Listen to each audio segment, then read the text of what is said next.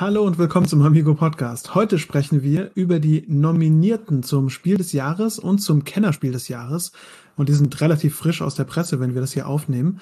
Und dazu haben wir uns heute wieder unseren Lieblingsgast an, der uns und euch da draußen etwas zu den Spielen erzählen kann. Wir müssen nämlich erstmal lernen, welche der Spiele so zu uns und eventuell auch zu euch passen. Und wir orientieren uns erstmal so ein bisschen, weil dieses Jahr mussten wir ja natürlich ein bisschen unsere Spielearten ändern. Aber zuerst, ich bin der Mirko und zu meiner digitalen Rechten sitzt die Jen. Hi. Hallöchen. Hi, Jen. Wie geht's dir? Mir geht's gut. Die Sonne scheint. Das ist wundervoll. Äh, und natürlich haben wir heute auch den Christian Hildenbrand aus der Redaktion dabei. Hallo. Hallo, ich wurde als Lieblingsgast äh, bezeichnet von dir. Das ja, ist aber mal nett.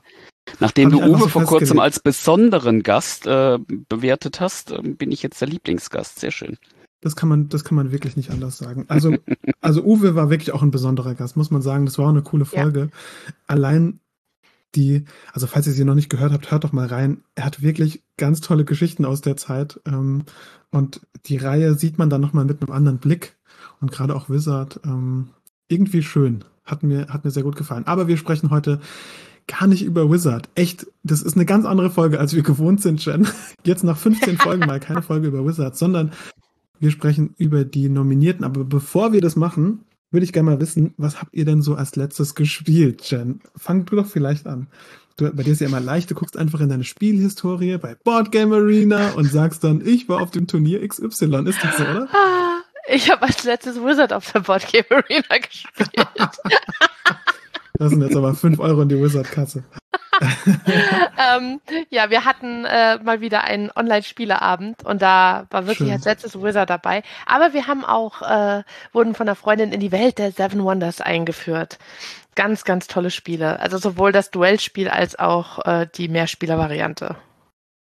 Ja, ist auch ein Spiel, das nicht aus meiner Sammlung verschwinden wird, denn es ja. hat, also einerseits, das Duell ist super, aber Mega. das Grundspiel ist ein Spiel, das man mit einer beliebig großen Anzahl, also bis zu sieben Personen spielen kann und es dadurch nicht signifikant länger dauert.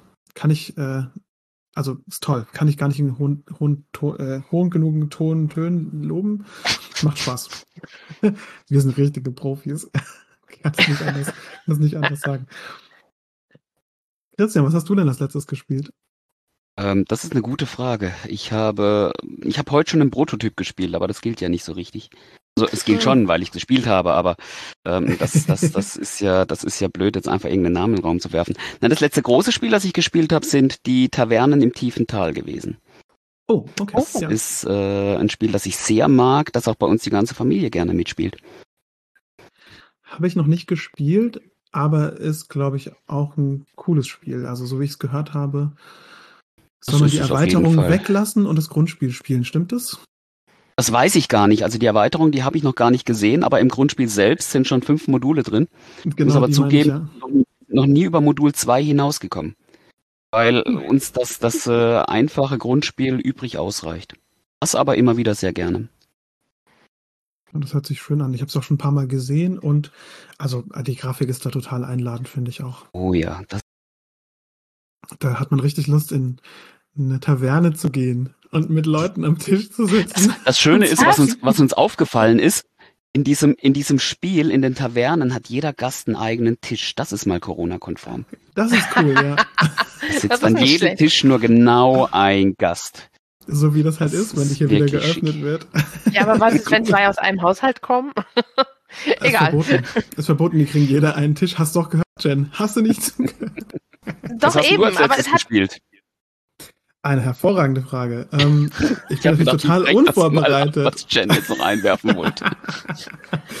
ähm, ich habe als letztes äh, Brettspiel Stone Age gespielt, Auch ähm, das ich als oh. einsteigerfreundliches Worker Placement beschreiben würde. Ähm, tolle Grafik, die Mechaniken haben mir gut gefallen und auch die Würfelkomponente war angenehm. Man würfelt, kann dann die Würfel manipulieren und anhand dieses Würfelwurfs, also anhand der randomisierten Elemente, darf ich dann meinen Spielzug weiter planen quasi. Ja, sehr angenehm. Also quasi, wenn, wenn ich würfel, dann gerne am Anfang vom Zug, damit ich mich darauf einstellen kann, was passiert. Das war irgendwie ganz, das war schön, das hat mir Spaß gemacht. Ähm, das ist wirklich ein ganz, ganz tolles Spiel. Das hatten wir letzte Woche auf dem Tisch. Das ist äh, zeitlos, auch wenn es Stone Age heißt. Ähm, ist irgendwo ein Spiel, das, das ist ja schon 10, 11, 11, 11 oder 12 Jahre alt mittlerweile und äh, das hat überhaupt nichts verloren. Ja. Ganz großartiges Spiel. Hätte mir jemand gesagt, dass es dieses Jahr rausgekommen, hätte ich es genauso geglaubt. Ähm, genau. Ja. Also auch grafisch ganz toll und ich glaube, das ist auch, also ich habe es auf der äh, Boardgame Arena gespielt und da war auch die Umsetzung eigentlich ganz gut. Also kann ich auch empfehlen, falls ihr es noch nicht gespielt habt, schaut doch mal rein und macht ein bisschen Stone Age. Und äh, ich kann noch ein bisschen mogeln.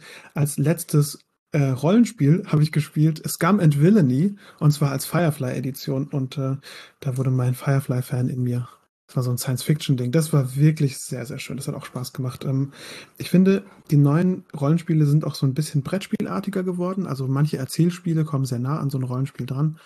Und ähm, das war echt, das war toll. Da sind wir durchs Weltall geflogen, haben Abenteuer erlebt. Äh, würde ich, würde ich jederzeit äh, wieder spielen. Aber war nur ein einmaliges Ding. Als nächstes Spiel wir, glaube ich, was Gruseliges. Was auch gruselig ist, ist die Nominiertenliste. Nein, das war einfach nur eine, einfach nur eine schlechte Überleitung. Nein, Nominiertenliste dieses Jahr ist tatsächlich ähm, sehr interessant und wir haben auch einen gruseligen Kandidaten drin und zwar in der Kategorie, von der ich gar nicht gedacht hätte, dass die da, dass ich jemals sowas lesen würde beim beim roten Pöppel. Also ich habe mir überlegt, wir sprechen heute einfach mal drüber über den roten Pöppel und zwar über die drei äh, tatsächlichen Nominierten und über den schwarzen Pöppel über die drei äh, Nominierten daraus. Also wir klammern jetzt mal die Empfehlungsliste, erweiterte Liste und so weiter alles aus und schauen mal nur auf die, auf die Kandidaten. Ähm, und beim roten Pöppel ist ein Kandidat, das ist die gruselige, gruselige Überleitung. Also ich sag mal, Zombie Teens Evolution hätte ich nicht gedacht, dass ich die mal im Spiel des Jahres sehe. Ich weiß nicht, wie es euch geht. Äh, das war eine ziemliche Überraschung, das muss man auf jeden Fall sagen. Weil es ja äh, eine Fortsetzung ist von einem Spiel, das letztes Jahr oder vorletztes Jahr bereits. Mhm. Ich glaube, ich bin mir jetzt nicht ganz sicher, ob es auf einer Empfehlungsliste fürs Kinderspiel stand. Das war Zombie Kids Evolution. Und die Zombie Teens sind praktisch die Fortsetzung davon. Ein äh, Kampagnenspiel, ein, ein Legacy-Spiel, ähm, kooperativ mit Zombie-Thema. Ja, das Zombie-Thema überrascht mich da total. Also gerade wenn man sich überlegt, was also ich möchte das nicht, ich möchte das nicht kritisieren. Ich bin auch ein bisschen positiv beeindruckt, wie, wie bunt quasi die Kategorie ist. Aber der rote Pöppel ist ja auch so ein bisschen als Einsteigerspiele gedacht. Und Wobei der rote Pöppel dieses Mal ziemlich blutrünstig ist, alles in allem.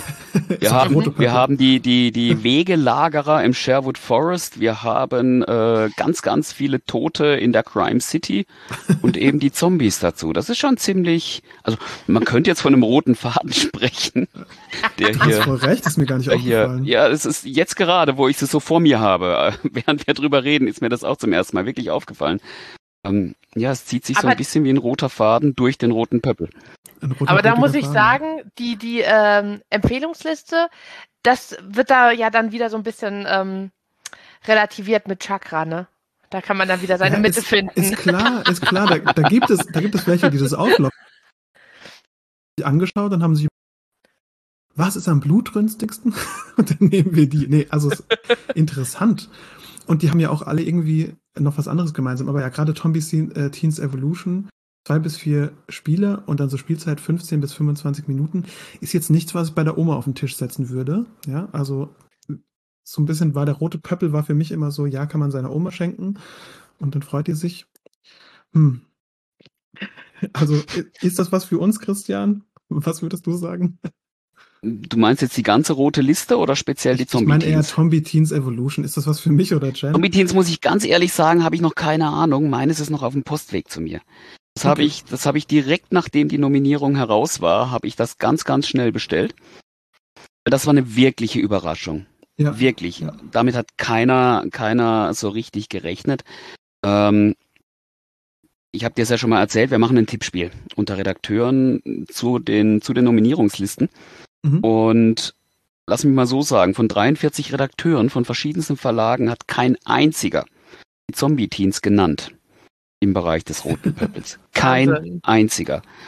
Und das haben wir wirklich selten gehabt in den letzten Jahren, dass ein Spiel praktisch durchrutscht auf die Nominierungsliste, das bei keinem auf dem Radar war. Hm. Es haben zwei, zwei oder drei haben es als, als Kinderspiel genannt, eben als Fortsetzung von Zombie Kids. Aber als, als Familienspiel war das äh, ja außerhalb jeglichen Radars. Ja, und auch interessanterweise, ähm, immer neue Missionen mit zusätzlichem Inhalt, auch eine Geschichte, mhm. die da wieder erzählt wird. Interessant. Also ich glaube, ich würde es bei mir auf die Ich spiel's mal mit Liste setzen. Aber auch im Artwork und im Thema ist es vielleicht nicht ganz so meins. Mein das Ding, ist schon relativ speziell. Ich meine, das ja. Ganze kommt aus dem, aus dem äh, frankophilen Bereich, der, der Originalverlag Scorpio Masque oder Scorpio Musk, ich bin mir nicht ganz sicher, wie man ausspricht. Das ist ein kanadischer Verlag und äh, aus dem französischsprachigen Teil. Und da sieht man auch schon so ein bisschen so die, die typisch französische, den typisch französischen Stil bei den Illustrationen. Ähm, ja, das ist ein bisschen gewöhnungsbedürftig für Deutschland. Ja, inter interessant auch, ja, gerade dieser Comic-Stil ist ja, also Comic und Frankreich mhm. haben ja eine ganz andere äh, Verbindung. Interessant, ja, ähm, irgendwie aufregend. Also ich glaube, wenn es mal auf den Tisch kommt, spiele ich es mit, aber würde ich jetzt nicht nachts für aufstehen. Ist aber nur meine persönliche Meinung. Vielleicht ist es ja ein Spiel und dann schaut ihr einfach mal rein. Gerade auch, weil es wieder eine Geschichte erzählt, könnte es dann doch für mich sein. Aber sprechen wir doch noch über Mirko Marco, wie ich es gerne nenne, eigentlich Mikro Makro, äh, Crime City. Ähm, auch irgendwie aufregend von, von eins bis vier Spieler. Ähm, schon ganz auch cool, dass so ein Einspielerspiel drauf ist und ähm, wo man so eine große Stadtkarte hat und Fälle löst. Ich glaube, dazu kannst du relativ viel erzählen, Christian. Ich glaube, wir hatten auch schon mal drüber gesprochen. Das haben wir, glaube ich, ja. Also ich bin, mir fehlt noch ein Fall, dann bin ich äh, durch. Das Spiel ist ein Erlebnis. Also ganz ehrlich, ähm, das, ist, das ist weit entfernt von einem klassischen Spiel. Das ist ein, ein, ein, ein, ein Deduktions-Detektivspiel, bei dem du versuchst, gemeinsam einen Fall zu rekonstruieren, der sich auf einem großen schwarz-weißen Stadtplan abspielt. Ähm, ihr hattet da selbst im Podcast schon drüber gesprochen. Zumindest habe ich da mal was gehört. Ich, ich bin ja einer eurer, eurer treuen Hörer, äh, wenn ich nicht selbst mitrede. Oh ja. Ähm. Ich glaube, du hattest das beschrieben so, als. Die nächsten Spiel... Einladungen sind alle gesichert. ähm. Du hattest das, glaube ich, beschrieben als das Spiel mit den vielen Leichen. Das ist genau. euch, glaube ich, bekannt. Das Spiel ist wirklich außergewöhnlich, weil du etwas ganz, ganz anderes machst, als du sonst in Spielen machst. Du baust nicht irgendwo was auf, du würfelst dich nicht durch irgendwas durch, sondern du hast einen fertigen, abgeschlossenen Kriminalfall vor dir und du musst ihn auf dem Stadtplan entdecken mhm. und nachvollziehen. Und äh, das Faszinierende daran ist, in diesem Spiel sind insgesamt 16 Kriminalfälle drin, plus ein paar Promofälle, die auch noch zusätzlich eingearbeitet sind. Die sind alle auf dem gleichen großen Spielplan. Das heißt, wenn du anfängst, so die ersten zwei, drei Fälle gemacht zu haben, äh, und dann ja, einen vierten, fünften machst, dann siehst du zum einen noch, ach Gott, das haben wir vorhin schon mal gehabt, ach Gott, da war ja noch der, und erinnerst du dich noch, das hat der und der gemacht, und da ist der, der unterm Klavier liegt, und da ist der, der noch mal irgendwie was anderes getan hat, ist nicht alles jugendfrei. Ähm, und, und, und du, du, entdeckst, du entdeckst Dinge immer und immer wieder und hast und hast äh, irgendwann das Gefühl, diese Stadt kommt dir komplett vertraut vor. Du weißt ganz genau, was an welcher Ecke wo ist und irgendwann mal passiert ist und was passieren wird und so weiter und so fort.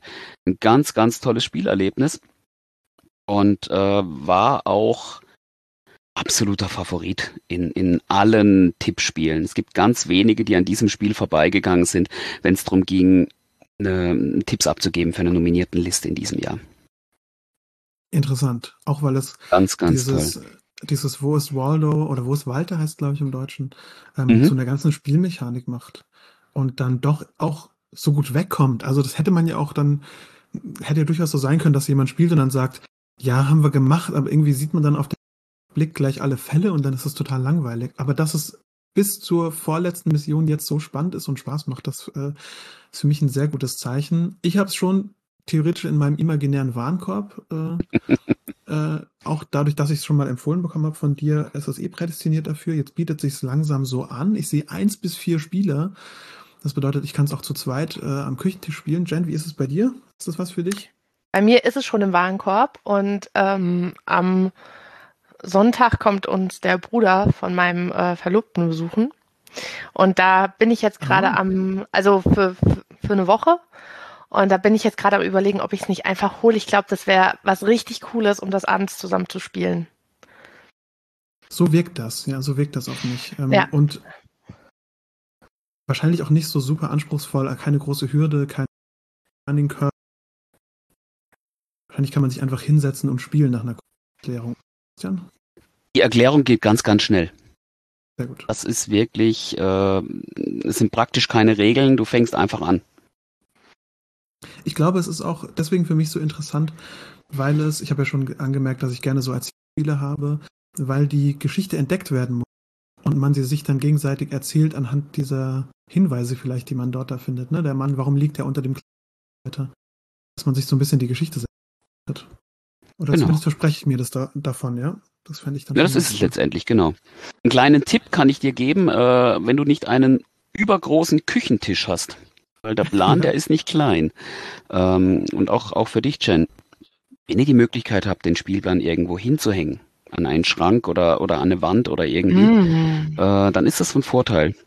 Da kann man sich dann gemütlich davor aufhalten und so ein bisschen rumschauen und ach, da oben ist ja und hier ist und jedes Mal, wenn man dran durchläuft, äh, dann schaut man von automatisch nochmal drauf und will den nächsten Fall machen und den nächsten und den nächsten und den nächsten. Das hört sich super und an. Den nächsten. Und, und den, den nächsten. nächsten. und dann noch den nächsten. Und dann sind die 16 Fälle weg. ja, und dann hat man hoffentlich die Promofälle noch irgendwo rumliegen, damit man noch ein klein wenig einen Nachtisch bekommt. Aber ich bin mir eigentlich ziemlich sicher, gerade, äh, dass es da wahrscheinlich schon weitere Fälle in der Mache gibt. Das soll angeblich in Arbeit sein. Sehr cool. Film, an der Wand, da sind die ganzen Indizien. Alles Mögliche Beweise. mit Magneten festgemacht ist und Strich und dann, hier genau, und, und dann sitzt man da und guckt und bespricht. Richtig cool. Ja. Was auch sehr gut wegkommt, jetzt so in den Meinungen, sind die Abenteuer des Robin Hood, der dritte quasi Titel im Bunde. Ähm, und dabei spielt man äh, Robin Hood und seine Gefährten und man erlebt genau. eine Geschichte. Ich glaube, das Thema zeichnet sich jetzt schon ab. Ähm, das Ganze wird ja auch bezeichnet als Storyspiel. Das ist äh, tatsächlich genau das. Du, du spielst dich mhm. Über, ich glaube, sieben Kapitel durch die Geschichten von Robin Hood im Sherwood Forest. Also echt super, super interessant auch. Es ist ganz, ganz toll gestaltet, vom Material her großartig. Du hast äh, ganz viele Elemente auf dem Spielplan, die du so rausnehmen kannst und ähm, dich auf die Art und Weise Stück für Stück durch die ja eigentlich relativ bekannte Geschichte durchspielen kannst. Es hat auch einen Vorteil. Die Abenteuer des Robin Hood, so blutig und äh, seltsam sie auch sein mögen, sind vielleicht nicht ganz so blutig wie Mordfälle und Zombies.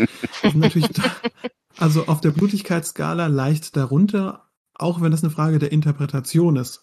Das Robin Hood hat ja von den Reichen genommen und es dann unter den Armen verteilt. Ähm, und ich, ja, ich glaube, es ist, es ist einfach ein bisschen, bisschen entspannter auch für Kinder. Ich glaube, man kennt die Sage vom Robin Hood eher, als dass man Tote unter dem Klavier finden möchte als junger Mann. Das weiß ich gar nicht. Glaubst du, glaubst du, die Geschichte ist so verbreitet unter, unter Jüngeren? Das ist eine gute Frage. Ich bin ja auch mit dem Disney-Film so ein bisschen aufgewachsen da war das schon so mit drin. Da war das mit den Tieren. Jen, Jen hat mit Sicherheit den Kevin Costner Film gesehen. Hab ich wirklich noch nicht. Ich bin auch mit der, mit der. Nee, aber möchte ich eigentlich, möchte ich eigentlich. Allein wegen, wegen Kevin Costner. Ähm.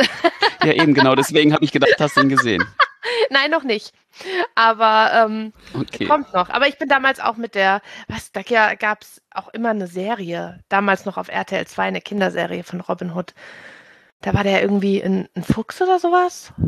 Genau, das ist nämlich dieses Disney-Ding. Ja, da oh, das war so süß.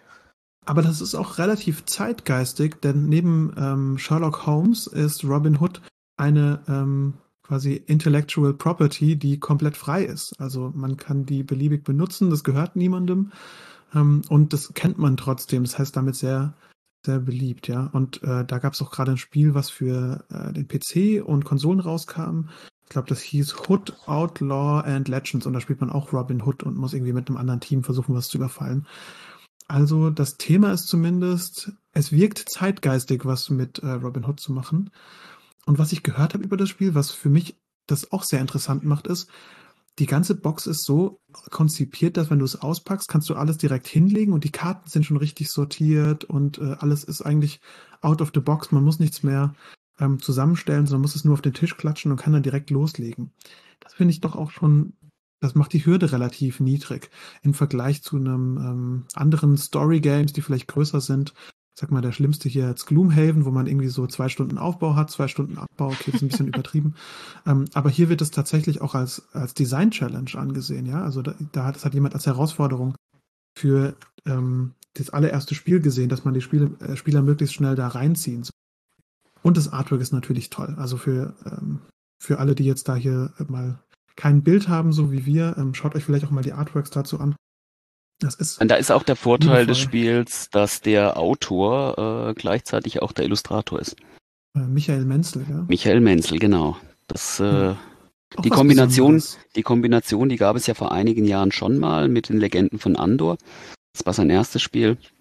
Und dementsprechend erwarte ich eigentlich auch nicht weniger als das, was du gerade alles beschrieben hast, von den Abenteuern des Robin Hood. Weil dieses Spiel ist von vorne bis hinten perfekt durchdacht von ihm.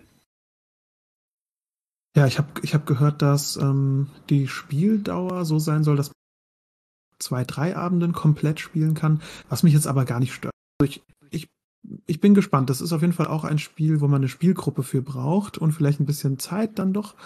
Ähm, und das sind sie irgendwie alle drei, oder? Ist interessant. Mhm. Also ich bin echt überrascht, wie sehr dieses Kampagnenspiel, das ich ja, ich also wirklich wieder 5 Euro in die Rollenspielkasse, aber dass ich quasi aus diesen langen Rollenspiel-Sessions gewöhnt bin, aus Dungeons and Dragons und auch das Schwarze Auge, dass eigentlich diese Form des Spielerlebnisses total on vogue scheint, ja. Echt interessant. Ähm, ich bin überrascht nicht. Also ja, das alles, das alles zu einer Zeit, wo du, wenn du eine Spielegruppe hast, diese auch relativ selten durchgemischt hast. So über die letzten ja. Mhm. eineinviertel Jahre weg betrachtet. Ja. Vielleicht liegt das da auch durchaus mit zusammen, dass dieser Trend automatisch entstanden ist durch die Zwänge, denen wir auferlegt, die, die uns auferlegt wurden. Ja, und gerade wenn wir uns den Spielaccount anschauen, es beginnt immer bei zwei schon, was natürlich auch positiv ist. Das heißt, äh, zwei Spiele kriegt man halt immer mal zusammen und auch immer mal wieder. Ähm, ich bin äußerst, äh, äußerst überrascht, dass da nichts Kleines dabei ist. Da waren nämlich auch noch ganz andere Spiele schon für den Roten Pöppel nominiert und die Themen, wie du schon sagtest, sind alles sehr blutig, ja. Ja. Also das ist überhaupt etwas, das auffällt, dass die Spiele, die im roten Bereich sind, alle relativ groß sind. Also auch mhm. über die mhm. Empfehlungsliste weg, da ist zwar noch ein, ein bis 20, das kleine Kartenspiel von drei Magier. Der Punktesalat von Pegasus, aber alles andere ist auch eher, eher großformatig. Oder zumindest größer. Mittel, ja, genau. Ja. Das ist schon sehr auffällig. Dass, dass, also mir fehlen dieses Jahr auf der roten Liste so ein klein wenig die kleinen Spiele, so dieses für mal zwischendurch. Hm. Es muss ja nicht gleich wie ein Lama damals auf der Nominierungsliste stehen, aber im Empfehlungslisten, auf der Empfehlungsliste hätte ich mir schon ein, zwei kleine Spiele mehr gewünscht. Ja. Okay, und die äh, quasi die nächste Kategorie ist der schwarze Pöppel, das Kennerspiel des Jahres. Und dafür sind auch drei nominiert. Ähm, auch alle drei hm, interessant auf jeden Fall. Lass uns mal drüber sprechen. Das erste ist die verlorenen Ruinen von Arnak. Ich glaube von Heidelberg Games. Ähm, Na, ursprünglich, ursprünglich vom tschechischen Verlag äh, Czech Games Edition. Äh, genau, CGE sehe ich hier unten noch auf, auch genau. auf der Schachtel drauf. Im Deutschen vom Heidelberg und ähm, die verlorenen Ruinen von Arnak. Das ist so ein bisschen so ein, ich nenne es mal ein klassisches Spiel. Da steckt alles Mögliche an Mechanismen drin, die uns wohl bekannt sind. Da ist Worker Placement mit drin, da ist Deckbuilding mit drin, Ressourcenmanagement und all diese Dinge. Und äh, im Grunde ist es, im Grunde ist es nichts Innovatives Neues, aber ein Spiel, das in sich einfach unglaublich stimmig ist. Wunderschön verzahnt, die ganzen Mechanismen toll gestaltet. Aber im Grunde das, auch jetzt, wenn man die drei Spiele an sich betrachtet, das klassische ähm, ja, Spiel für, für Spielekenner. Mhm. Keine Kampagne und nix? Nein. Tatsächlich, ja, muss, muss, man, muss man ja fast schon fragen. Ja, nein. Das Kein kommt erst Legacy? nachher wieder bei Paleo. Ähm, nein, tatsächlich ein, wirklich ein klassisches, ein klassisches, ähm, anspruchsvolles äh, Spiel. Mhm. Ich glaube auch, äh, das nächste Spiel, das ich spielen werde aus dieser Reihe, denn eine Spielegruppe von mir, die sich online trifft, hat schon gesagt, ja, das gibt es online, ich glaube auf Boardgame Arena. Ja. Und ähm, da würden wir es gerne spielen. Sehr, sehr beliebt. Und das Spiel das war von Anfang an ein ziemlicher Hype. Das kam äh, in digitaler Form, ich glaube, zur Spiel 2020 raus, als die digitale Spielemesse war. Da kam das raus und das von Anfang an hat das, hat das eingeschlagen. Und als es dann ähm, in Anführungszeichen analog auf dem Tisch liegen konnte, ähm, hat es, hat es diesen, diesen Zug einfach weitergemacht. Das, das Spiel kam überall gut an. Es war auch einer der großen Favoriten in allen Tippspielen für die schwarze Liste. Die auf die schwarze Liste. Die schwarze Liste. Die schwarze Liste. Dein Spiel kommt bei mir ganz oben. Okay, ich hoffe. Ähm, ja, ich Kann man jetzt direkt weiterführen, übrigens so als Überleitung zum nächsten ja, ja, ja, Favoriten. Ähm, haben wir gerade eben schon ganz kurz angesprochen, Paleo. Ja. Das ist äh, ebenfalls ein ganz großer Favorit gewesen für eine Nominierung. Und da haben wir wieder ein Kampagnenspiel. Endlich. Das ist, oh. ja, boah, schon so lange kein Kampagnenspiel mehr gehabt. Die Paleo von Hans im Glück, vom, vom Peter Rustemeyer, das ist ein, ich fast gesagt, ein junger Autor, aber ist gar nicht mehr so jung. Ähm, aus Köln dann ein ganz, ganz tolles kooperatives Spiel, das im, im Steinzeit-Setting spielt, ähm, zusammengebastelt, bei dem man gemeinsam versucht, die, ja, die, die, die Mühen der Steinzeit in irgendeiner Form zu überstehen. Indem man Futter sammelt, seine Waffen richtig einsetzt, gegen den Säbelzahntiger antritt und so weiter und so fort. Und das Ganze eben in einem kooperativen Kampagnenspiel. Hm. Ist jetzt nicht so also kooperatives Kampagnenspiel auf jeden Fall. Aber das Steinzeit-Setting finde ich interessant. Ich habe ja vorhin schon mal von Stone Age erzählt. Mhm. Ähm, auch ein günstiges, sehr gut bekanntes äh, quasi Thema. Ich bin mir noch nicht ganz so sicher, äh, ob ich das äh, unbedingt auf dem Tisch haben muss, denn da muss ich ja alle für begeistern. Ähm, für so ein kooperatives, doch schon etwas schwierigeres vielleicht äh, Spiel, wo man gemeinsam durch muss. Was glaubst du, wie lange man an dem spielt, wenn es so ein Kampagnenspiel ist? Wie oft muss ich da dieselbe Gruppe zusammenbekommen? Uh, das kann ich dir nicht sagen. Ich bin selbst äh, noch nicht allzu weit gekommen. Aber was ich sagen kann, ist, dass das Ganze in sich einfach unglaublich stimmig ist. Ein sehr, sehr schön zusammengebautes Spiel. Ich finde halt, die Schachtel sieht echt toll aus. Also sie haben hier sehr Mit viel, dem großen Mammut vorne drauf, benutzt. Ja. Ja, genau, nicht so, nicht so voll, äh, relativ gut sortiert, dieses Mammut, dann Paleo, da weiß man ungefähr, was drin ist. Ähm, und auch die Spielmaterialien. Ja, ich glaube, also ich hatte da mal reingeschaut. Ja. Ich hatte da mal reingeschaut und auch die Spielmaterialien. Irgendwie sieht das total, also wie, wie du gesagt hast, Christian, stimmig aus. Es ist, es ist wie aus einem Guss. Das ist übrigens auch das gleiche bei den verlorenen Ruinen. Ähm, du hast da einfach ein Gesamtpaket vor dir liegen, das das ähm, die, die, die Stimmung auf den Tisch bringen kann, allein durch seine Erscheinung. Mhm. Das sind zwei Spiele auf dieser, auf dieser äh, anthrazitfarbenen Liste, wie es ja ganz offiziell heißt. Schwarz ist es ja gar nicht.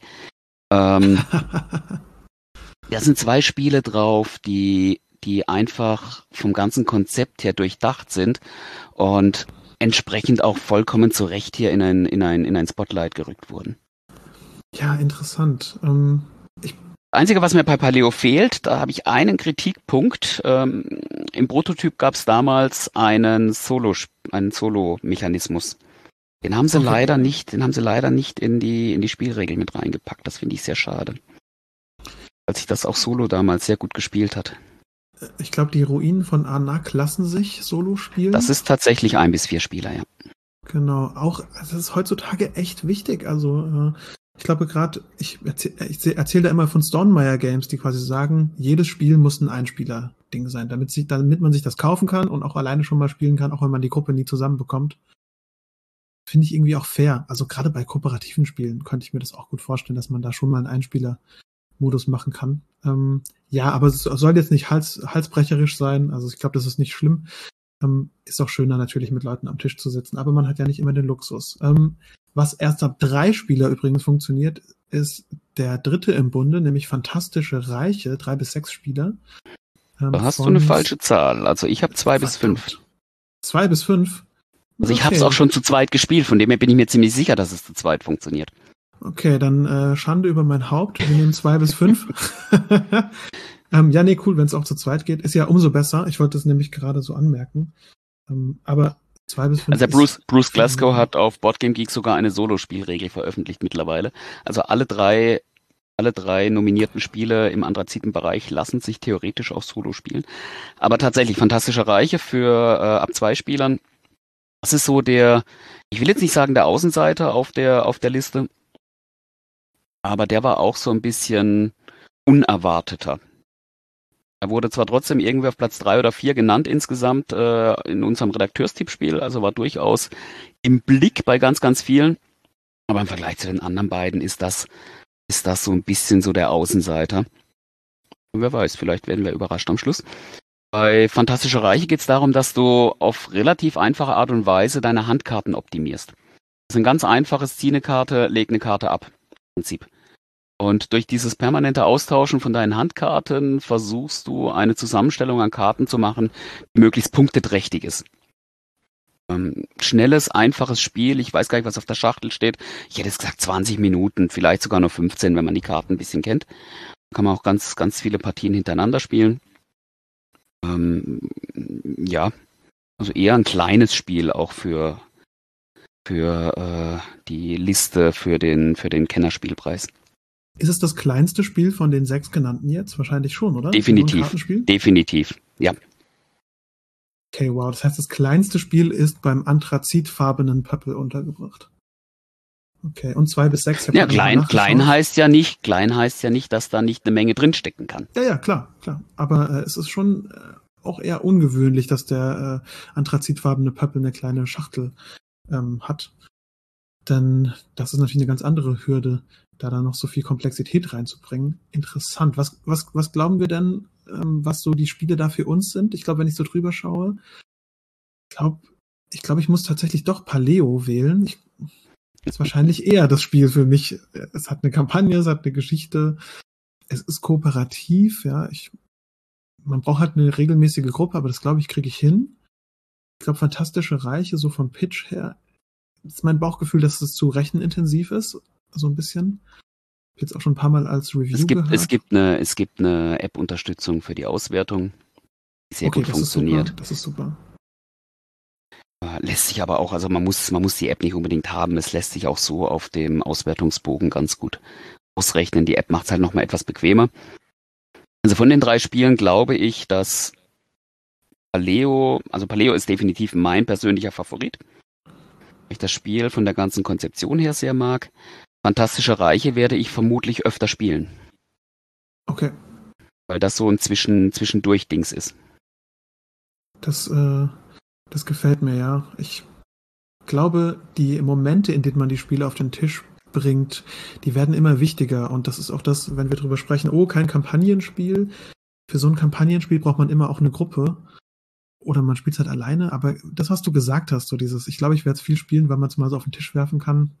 Ja, doch, das könnte ich mir auch gut vorstellen. Also füllt, füllt irgendwie eine andere Nische. Ähm, ich glaube, Paleo ist für mich. Jen, was glaubst du? Ja, für mich ist auch. Ja fast ein Blind Guess. Also ähm, es ja. ist auch das, was ich habe jetzt ähm, von der Liste mir mir zwei jeweils ähm, eine von dem anthrazitfarbenen Pöppel und eine vom roten Pöppel äh, in Warenkorb gelegt und äh, am anthrazitfarbenen war es Paleo. Ja, das ich möchte ich unbedingt auch. mal ausprobieren. Das ist auch eine sehr, sehr gute Wahl. Also ich meine, ich weiß ja, ich weiß ja, was du so spielst. Ich weiß ja, was du so spielst mit Andor und Vergleichbarem. Ich glaube genau. auch, dass ihr mit Paleo viel Spaß haben werdet. Für diejenigen, das ist anspruchsvoll, das ist nicht ganz so einfach. Also man braucht, man ja. braucht dann doch, äh, wenn man so im dritten, vierten Kapitel drin ist, dann doch auch mal mehrere Anläufe, bis man das Ganze schafft. Es ist nicht so, dass sich das locker durchspielt. Da ist schon Anspruch Aber das, das ist ja auch das Schöne an einem Spiel. Also gerade so, und, ja. und da, und das erwarte ich auch von einem Spiel, das zum Kennerspiel des Jahres ähm, nominiert wurde, weil da willst du dir halt auch mal die Zähne dran ausbeißen.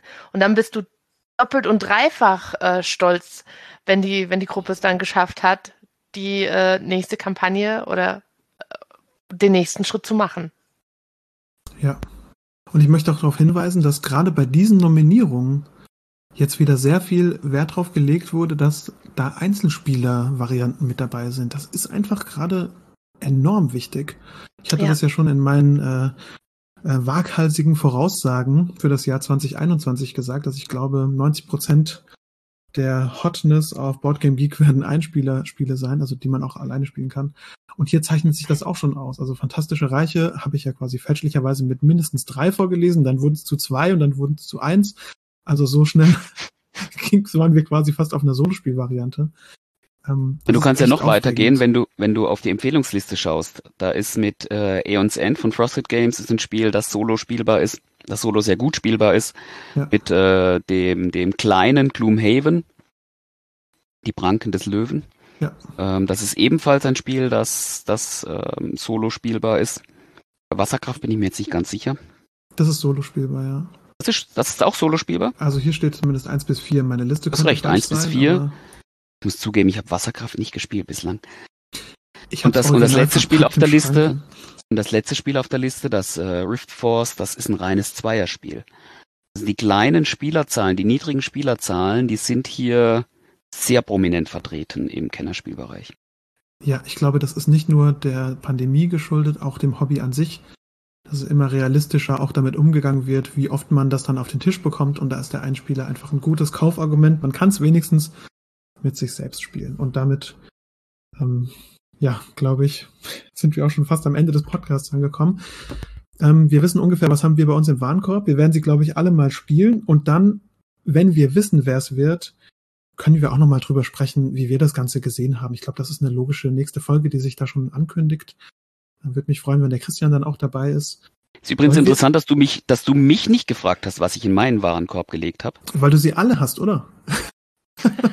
Das ist korrekt. Wir kennen dich, Christian. ja, ich glaube, da geht kein Weg dran vorbei. Tatsächlich, tatsächlich muss ich zugeben, ich habe ähm, als, als letzten Montag die, ähm, die Videopräsentation der Spiel des Jahres Jury war, hatte ich die Titel, von denen ich glaubte, dass sie auf die Liste kommen, die ich aber noch nicht hier habe, alle schon in meinem Einkaufswagen liegen. Und ich musste dann nur noch schauen, welche ein oder zwei werfe ich wieder raus, um dann auf den Knopf zu drücken. Und mittlerweile sind auch fast alle da. Was glauben wir denn, wer es wird? Wir können ja so ein bisschen tippen. Also sollen wir das mal wagen, ganz abenteuerlich? Ich ja schon lustig. Ähm, ich fange vielleicht mal bei Jen an. Roter Purple Jen. Ins Blau hinein. Also wir wissen ja gar nicht, wie die Spiele sind. Wir müssen sie erst kennenlernen. Nur dein Bauchgefühl. Genau.